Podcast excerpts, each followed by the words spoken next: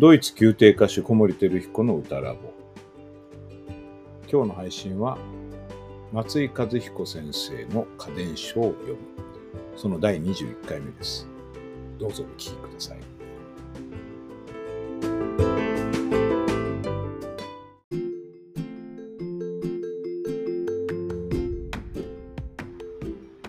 松井和彦先生の家電書を読む。今日ご紹介する五七五は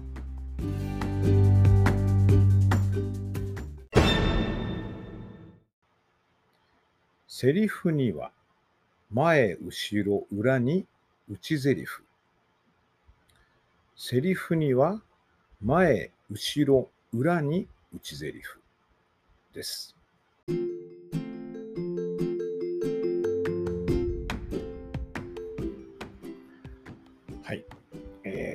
内ゼリフという言葉はですね、あの以前に表現ブレスのところでお話ししていると思います。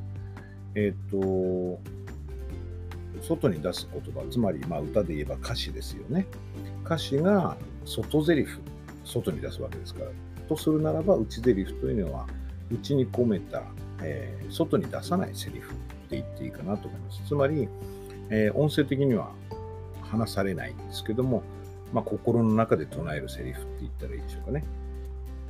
えっと、その表現ブレスの話を何回かにわたって以前にしたと思いますけれども、その時にその、えっと、表現ブレスっていうのはやっぱり、ブレスはブレスでも、ちょっとあの、メカニズム的というか、その、フィジカルな、えー、声帯を鳴らすためのその空気っていう意味でのブレスとちょっと違うブレスで、まあ、ニュアンスのブレス、表現のブレスのことなんですよね。で、例えばこう怒った表現をしたかったら、怒ったブレスをすると怒った声になる、怒った表現になるっていうことなんですけれども、その怒った声を作る、そのトリガーになるようなものが内ゼリフです。だから例えば、えー、そうですね、まあ、君っていうふうに呼びかけるとしますよね。で、呼びかけ方っていうのはこれ、いくらもあると思うんですよ。で、その時に怒った、怒ってその人に声をかける、呼び、呼びつけるというか、という時は、怒ったセリフを吸う。怒ったセリフを吸って、体の中に起こった空気が充満しているところで、そのセリフを言う、歌うってことですと、その、え、セリフとか、えー、フレーズは起こったニュアンスになるわけですよね。君とこうなるわけですね。で、例えばその、怒ったんじゃなくて、えー、なんでしょうね、例えば、不安とか、あるいは、本当に君とかそういうなんか疑問とか、そう柔らかいニュアンスで言いたいときは、柔らかいニュアンスのブレスをすると柔らかい声がね、柔らかい体のニュアンスになって柔らかい声、所作も柔らかくなるんですけどね。なると、柔らかく吸って、君っていう風になりますよね。で、その柔らかいニュアンス、怒ったニュアンスっていうものを、えー、自分に印象づける。つまりそのブレスが怒ったブレスになるように、あるいは柔らかいブレスになるように、自分をコントロールするツールが内ゼリフですね。だから、その怒った時には、例えば、何なんだっていう、ね、何なんだってこう怒った感じのそのセリフを内ゼリフとして設定すると、ブレスをするときに、えー、つまり空気を体の中に入れるときに、えー、起こったその何なんだって頭の中で言わないで唱えるんですね。君となるわけですね。今僕は頭の中で何なんだって言ったんですけども。で、それと逆の例として今挙げている、そう柔らかいっていうか不安っていうか疑問っていうかね、柔らかい感じをして自分にこう印象づける、そのセリフを柔らかくするためのツールとしての内セリフは何がいいですかね？何なんだに対して、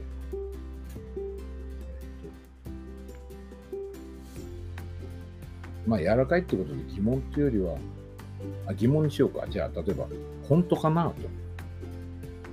ちょっとシチュエーション今決めきれないですけど、まあ、本当かなって疑問を持ちながら君っていうふうにすると、僕はブレスを吸うときに、えー、本当かなって頭の中で唱えるんですよね。それやってみると、君？ってなるんですよね。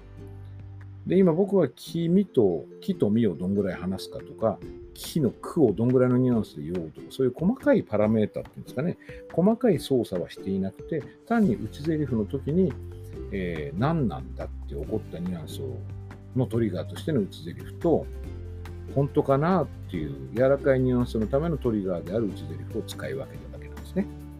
これがまあ内台詞です。で、今回のその五七五で、えー、書いてあることは、まあだからセリフには内台詞があった方がいいよっていうことがまず一つ目の意味なんだけれども、面白いのは前、後ろ、裏に内台詞っていうことですよね。まあ、これどういうふうに解釈したらいいかっていうのは人それぞれだと思うんですけども、僕がまず思い当たるのは、えっ、ー、と、今言ったようにですね、これ、えー、フィジカルというか、その、内ゼリフというものの機能的なメカニズムとして、えー、歌い出す前にそのニュアンスに体が染まってなければいけないので、例えば、今の君だったら何なんだってこう頭の中で唱えるのは、君って口に音を出すときじゃちょっと遅いんですよね。もちろんだから、君って言ってる時も何なんだが残ってていいんだけども、その前に表現を予約しておく必要があって、体の中に入るブレスの色を何なんだにしておく必要があるわけですよね。僕はあの、ブレスのことは時々あの、ドリンクバーに例えるんですけどね、コップに、まあコーラ飲みたかったらコーラのとこ行ってコーラを継ぐわけですよね。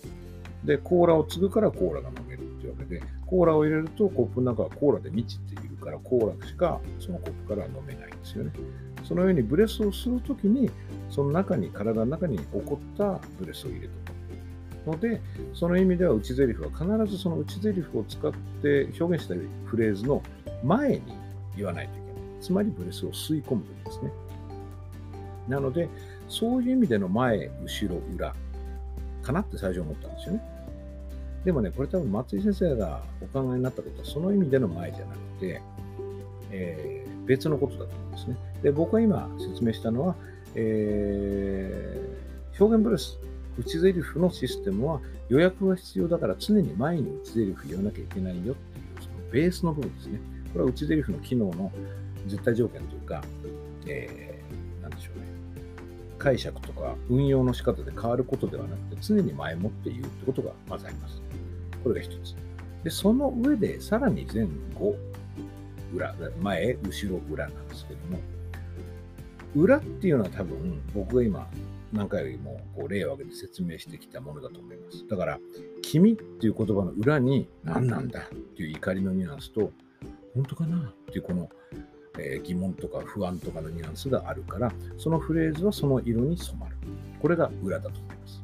で、前、後ろってのことが面白くて、前に、その、例えば、今の例で言えば、怒って君っていうには、その理由があったはずなんですよね。で、その理由は絶対に前にあると思います。まあ、後ろにっていうのは、なんだろうな、後で気がつくとか、いろいろ、細かいケースを考えれば後ろもあり得るけれども、基本的には前ですよね。で、えー、っと、そうですね。などういう例がいいかな。例えば、歩いてて、僕にこうぶつかってきた人がいるとする。ぶつかってきたときに、